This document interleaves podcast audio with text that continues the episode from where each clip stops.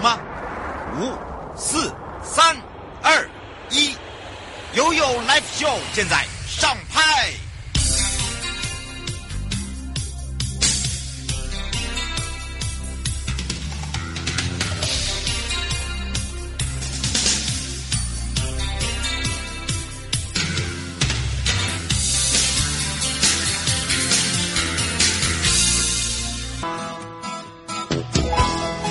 次回到了 You Life 秀 FM 零四点一正声广播电台，陪同大家，我是你的好朋友瑶瑶。好的，回到了生活法律生活法庭呢，我们要赶快带大家来到了财团法人犯罪被害人保护协会，呃，也是在南投分会哦。因为今天呢，我们要用呃在南投地区呃的朋友们呢，他们的这个一个处遇方式，用五星级的专业来看法律诉讼的一个服务。那当然呢，在法律协助的前中后期。呢，其实有很多种的不一样的一个形态。那么不同的阶段有不同的需求，不同的地方，因为呢，在南投是属于观光大县，那南投地区呢又有原乡呃原民呃，包含了这个所谓的这个在地啊、本地，还有客家等等。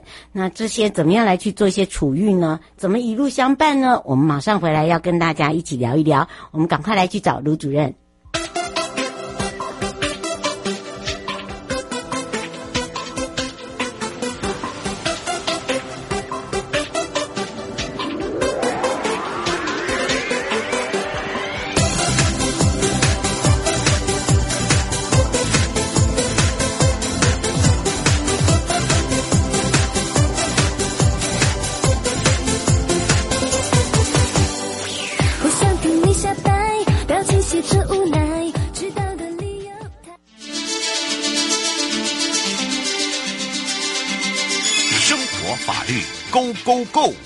你我生活的好伙伴，我是你的好朋友哦。我是你的好朋友瑶瑶，再度回到了 You Like Show FM 零四点一正声广播电台，陪同大家要来开放零二三七二九二零。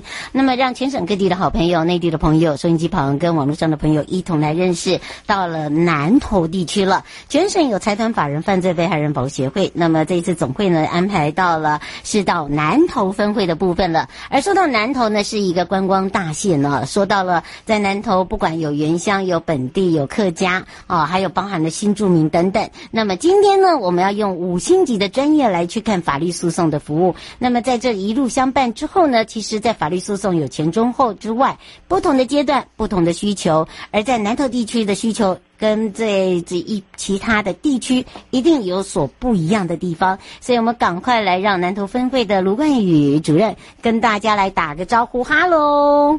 哎，主持人好，各位听众午安。是的，当然呢，这时候我们要让冠宇主任来跟大家一起来聊聊哦。其实说到南投，我最常去了，因为每一年的不管是在这个日月潭花火啦，或者是在跨年哦，一定会看到我的身影哦。那当然，这时候呢，有时候还会呢到来到了我们的看守所或者是监所哦，有一些特案的部分。不过说到范保来讲呢，我们一路相伴法律协助的这个计划哦，每一个地区不一样，尤其。其实，在南投地区，呃，我们常常在跟大家聊到，其实没有人愿意碰到事情，但是碰到事情的时候，我们该怎么样来去，呃，用我们的被害人保护法，哦、来去帮忙他们，协助他们。呃，接下来呢，就要让我们的主任呢，好好的呢，来为大家知道，呃，了解一下，在南投地区来讲，一路相伴的法律协助计划，我们如何来去协助他们？我们赶快来请教一下主任了。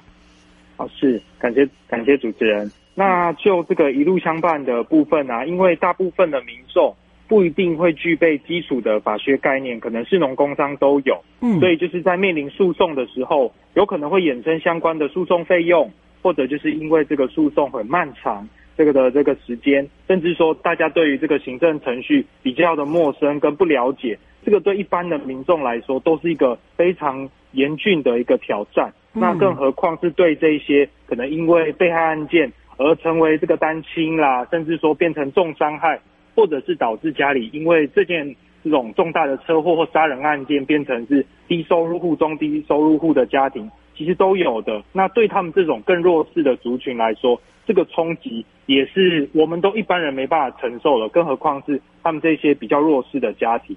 但可是也是请各位就是放心。那就是像我们饭保协会啊的所有的工作人员，在每一个这个诉讼的程序中，我们都会去了解这些被害人所遇到的困难，我们就会分别协助他们去做可能各个法律程序上面的协助。那当然啦，就是不同的这个申请的服务项目会有不不同的资格跟条件。那我们分会的人员都会详细的跟民众多说明，因为现在都讲究便民，那当然减少民众就是说啊要常常来补资料啊，可能会造成民怨，甚至造成他们的困扰跟这个抗拒。那如果经过这些审查，那接下来就是由我们这边来做一路相伴，派这个专业的律师提供他们正确又合法的服务。那所有的费用当然也是由我们犯保协会去做负担。不会让民众自己去付到任何一毛钱，那也让这些被害人没有任何的后顾之忧去争取他们的公道，还有追求他们所这个需要的这个正义。嗯，是胡先生想要请教您一个问题哦。他说，呃，基本上因为呃全省各地都有分会哦，那他说每一个分会都有这项所谓的法律协助计划，会不会因为呃地区地域性的关系有所服务的项目不同，或者是说服务品质不一样？哦，这个感谢主持人的提问。像我们这个犯保协会在全国各个县市都设有分会，那我们统一就是说，每一年都是要接受法务部跟立法院的这样子的查核跟评鉴。那所有的经费，不管是捐款也好，甚至公务预算也好，都是会把这个民脂民膏都用到每一个被害人身上。那当然，不管您今天是在屏东，甚至今天是在南投，甚至在台北。收到的服务都不会有所落差。目前呢、啊，整个饭保全国加起来大概有三百多位的一路相伴律师。那这些律师们呢、啊，就是当然来自有各个不同领域，有人可能擅长家事案件，有人可能擅长打民事诉讼。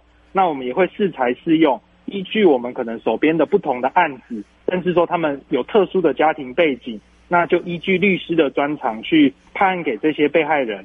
那就是平均的分配，也让律师的案量不会说啊，集中在某几个律师身上，等于是说可以让他们的热情去回馈社会的这样子的一个动力，可以一直持续下去，也减少他们的这个工作热忱的耗损啊。所以我们就是会用最高的这种标准去要求律师去服务每一个被害人。嗯，那。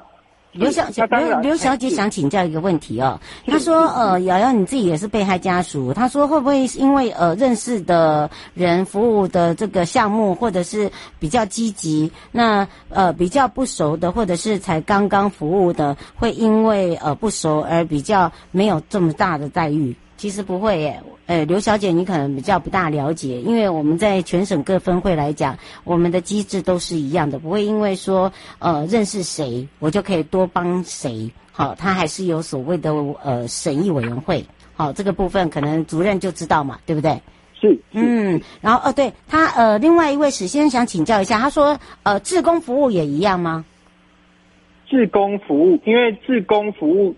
是说，自工如果他遇到这样子的被害案件，当然也可以来申请我们的一路相伴啦。嗯、那只是说，自工如果说他真的遇到法律问题，可能我们就是可能会引导他去呃类似像法律辅助基金会这样子的单位去，因为他除非说他要符合被害，这样才不会排挤真正。有需要的被害人这样子的法律辅助的空间啦。嗯，是。对。呃，童先说他是南投人，他想请教一下，像这个呃，如果呃有这样的一个法律案件的话，基本上一定要呃符合你们的条件。另外一个，他想请教一下，我们的职工，我们的我们的律师都是法服的吗？诶，法服应该是说大部分。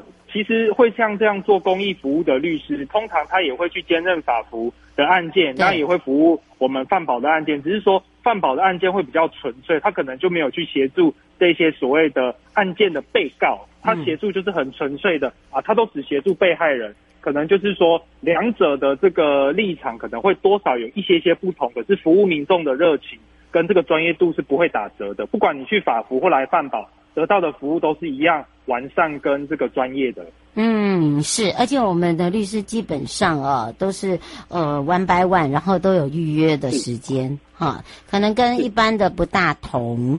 呃，吴小姐说，请问一下，需要付费吗？付费的话是不需要的。如果您是犯罪被害案件，基本上当然还是会审查你们的资历，像基本的，如果说要做法律咨询，或者是比如说要写诉讼的文件，这个我们不会审查资历。那案情如果确实有胜诉的可能，或者是确定是被害案件，那基本上大部分的案件都是可以让律师免费的去协助你们，费用都是由我们单位来负担的。嗯，是施先生说，请问一下，呃，申请医疗费以及丧葬补助费这个部分，呃，在南投来讲，呃，时间会不会拖太长？申请补助的话，因为像我们单位的规定的话，只要他是被害案件，纵然啊，它可能是去年发生，甚至前年发生，可是我们只要当下收到案件的时候，我们一定都是会尽量去弥补民众在案件这段发生的过程造成的损失啦。嗯，所以只是说他依法要提出民事求偿的话，当然还是建议他要在两年内要提起。我们分会内部的一些可能相关的补助，还是会尽量从优给这些被害人。嗯，是，呃，吴先生说，我们的案件一样都是从警察局或者是地检署来的吗？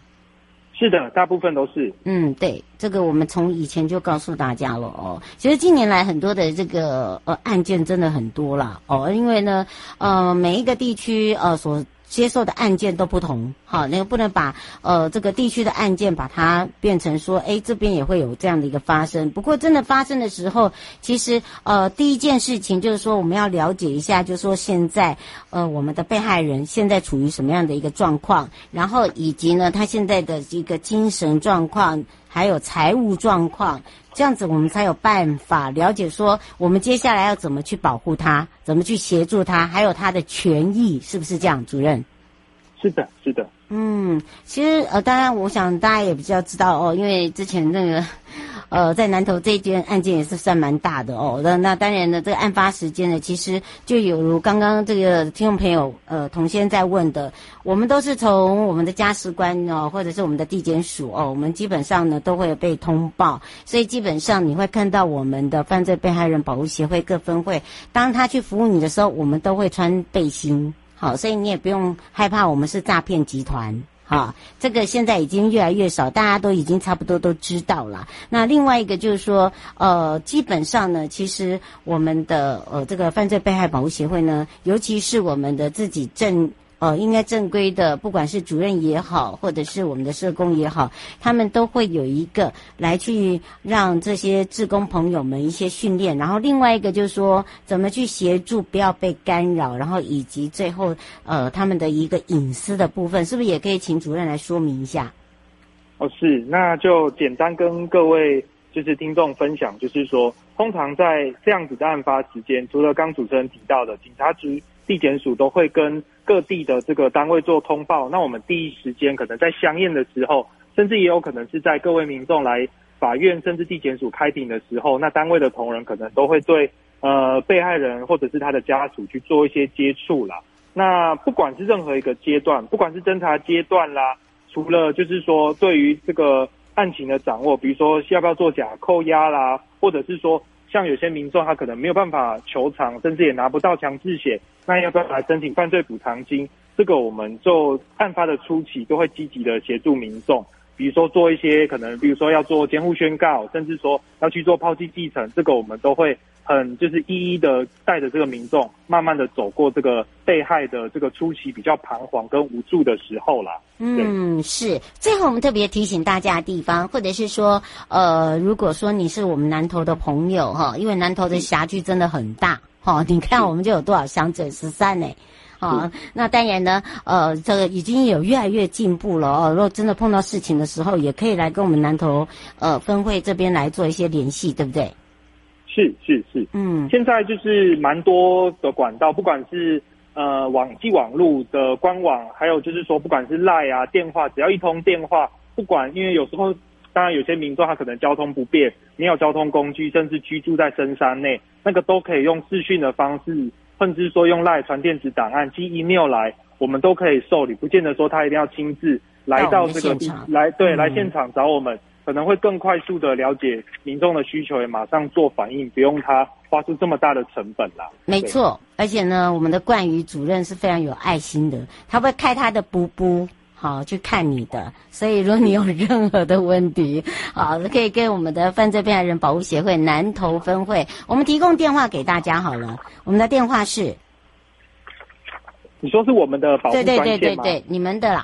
你们如果南投南投南投，嗯，如果在南投的话，请各位听众拨打零四九二二三三零五一，那只要打电话来报上您的姓名，我们都可以竭诚的为各位服务。嗯，是啊，那当然这零四九二二三三零五一是针对在南投地区南投县。好，这个这个区域的部分，那有任何的问题呢，都可以跟我们的这个主任这边来做一些联系。也要非常谢谢犯罪被害人保护协会南投分会卢冠宇主任陪伴我们大家，让我们大家看到不同阶段的一个需求，以及针对南投地区呢，呃，这个如何去协助他们，让他们更有经验，以及更让他们觉得有受到保护跟尊重。也非常谢谢我们的主任，我们下次见哦。是，感谢主持人，跟感谢各位听众。嗯，拜拜。拜拜。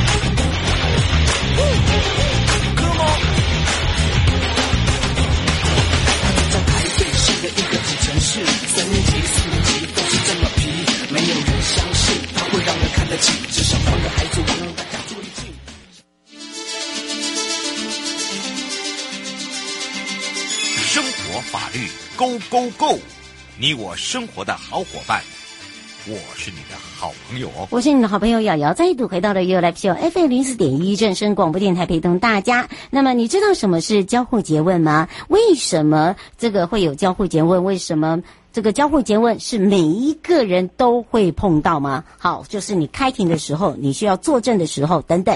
好的，这个也是哦。这个一留言就下面很多人有这样的一个问题，说：哎，我有做过，哎，我没有做过，为什么我没有做过？等等。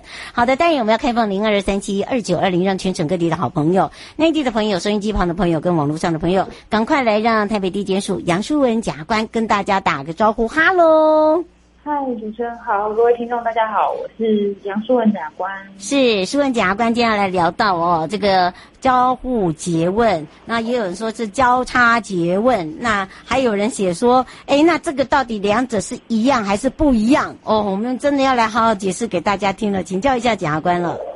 好的，我们会叫他交互诘问的意思就是说，这个东西在审理的过程中，不只是检察官问，那辩护人。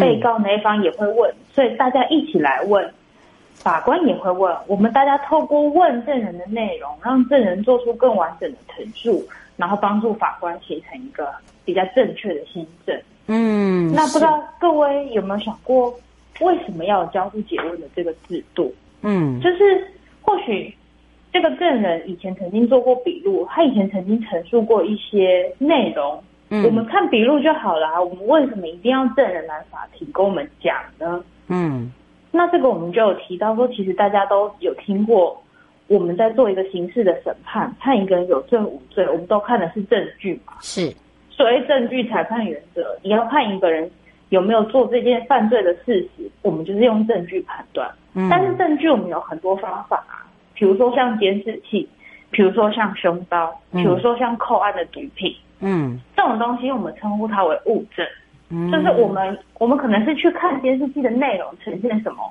我们去看凶刀锐不锐利，嗯，我们把扣案的毒品是送鉴定，说这到底是哪一个种类的毒品，嗯，可是有一种证据的方法叫做人，嗯，我们要透过人用讲话的内容告诉我们说他听到了什么，他看到了什么，嗯，这个就是证人的意义，我们透过人的陈述。来做调查证据的方式。嗯，是。侯先想请教一下检察官，他说他有看电视，呃，也是呃这个类似呃检察官的这个呃啊啊行行动剧。他说有人讲的是交叉诘问啊，您说的是交互诘问。他说正确到底是哪一个？其实我们一般称都是称交互诘问。对，我们没有交叉结问呐。哎呀，你那个看电视哦，有时候哈，这个哦没关系，下这样下次如果人家问你的话，你就说哦，那就是电视啦，哈，电视可能就是、啊、呃，就是只是一个形容词啦，对不对？对对对，我们一般比较通俗、比较常使用的，我们都会叫它交互结问。对，然后我想交叉是叉子吗？嗯、对，好，哎，不过倒是这个要谢谢侯先生哦，这里有看到至少。他有在关注这个，对不对？让我们知道。嗯、是。呃，吴小姐说，请问一下，呃，交互诘问的部分在现行法有没有规定？然后就说，为什么有些人可以做，有些人不能做？是，其实我们在诉讼法里面有很多关于交互诘问的规定。嗯，那我们原则上就是希望证人能够到法庭亲自跟法官说他看到了什么，他听到了什么。嗯，因为你们可以，我们可以从看证人他陈述的内容跟陈述的态度来判断这个证人讲话可不可信。嗯，这样子你对案件才有一个正确的新证，而不是你单看笔录、单看文字，有时候文字没有办法完全呈现讲话者的那个态度跟神情嘛。嗯，没错。那大家可能会觉得说，哎呦，不是那么常跑法院啊，还要去当证人，那会很紧张哎。嗯，不知道自己，对，不知道要讲什么。或者是说不知道要怎么讲才是对方希望听到的答案，嗯，是。但是我这边也要跟大家说，其实当证人的这个程序是非常常见的，大家都很有可能收到传票，要为了某一件事情去作证。那我们也都可以理解说，作证的一开始是非常紧张的，所以通常在询问你的人都会先建构一下，告诉你今天为什么要来这里，然后也会引导你。说出一些你跟这个案件的关联性，一定是有关联才会请你过来作证嘛。嗯，所以我们一开始都会有一些建构场景或是建构背景的问题，告诉你，希望引导你说出跟本案有关的事情，先缓和一下大家的情绪，而不是一开始就是直接针对问题的核心，没有那么紧张，大家会有几个问题彼此认识一下，彼此介绍，这样，嗯，是，然后接下来才会请证人去陈述事发的经过。嗯，比如说车祸怎么发生的啊？当天怎么报警的啊？现场的状况是怎么样？嗯，那或许我们聊完事发的经过之后，还会再请证人讲一下，那你为什么会注意到这个车祸呢？再请你多谈一些当天的细节，可能你先前没有陈述过，或者是可能你觉得不重要，但是可能跟案件有帮助，所以我们请你多陈述一些细节。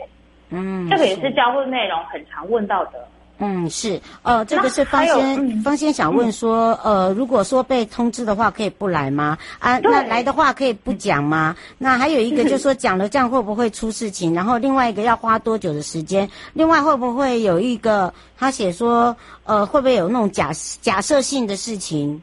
会不会诱拐他们？好，来，对，我们先谈谈能不能不来当证人。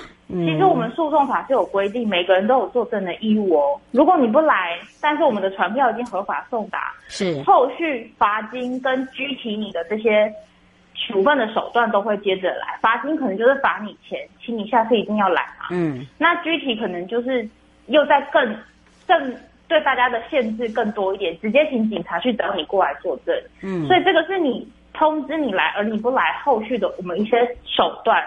所以其实还是有当证人的义务，大家不要不管那个传票，不理他。嗯，你小心被罚钱，我告诉你。是，对对对。那对，接下来是来了，可不可以不要说话？其实我们请证人过来，我们只有原则上你是必须针对本案的案情陈述，但是我们法律有赋予你几个规定，你例外你可以不要陈述，嗯、像是说你跟被告有特殊的身份关系，你是他的亲属啊。或是你曾经跟他有婚约，这种我们是例外规定，觉得说人之常情。嗯，你跟被告之间有太亲密的情谊，我们认为说你可能有情感上的压力，没办法作证，这个法律是可以允许你不作证的。是，或者是说你曾经因为这个案件的关系，你担任这个案件的医师，你是这个案件的会计师，你因为你工作的内容知道一些应该要保守秘密的事项，像医生不是都要保守一些关于病人的病情隐私的？对，嗯，这种我们也是例外，可以让你不作证的。嗯，是。最后有没有特别提醒大家的地方？最后想要提醒大家，就是说，我们交互结问的规则，法律都有明定。嗯，我们不会让证人去回答假设性的问题。如果怎么样怎么样，这个是证人不能够回答的。而当询问者问出这样的问题的时候，对方也会异议。就像我们很常看电视剧，可能对方在跳起来说啊，异议，这个问题不大。嗯，我们就是在处理说，其实询问者他的问题都有被法律严密的规范，我们是不容许询问者去问证人假设性的问题，问证人他所没有经历过的事情，这些都是不允许的。所以不会说故意去诱导证人讲出一些。背离事实的话，嗯，是。所以大家当证人的时候是不需要做过分的担心。所以你看，今天哦，用最短、只有最简单的方式，让大家最了解。也要非常谢谢台北地检杨淑文检察官，我们解释的这么的清楚。那有一些相关哦，我们也要非常谢谢我们的淑文。我们就下次空中见哦。谢谢大家，谢谢主持人，拜拜，拜拜。各位亲爱的朋友，离开的时候别忘了您随身携带的物品。台湾台北地方法院检察署关心您。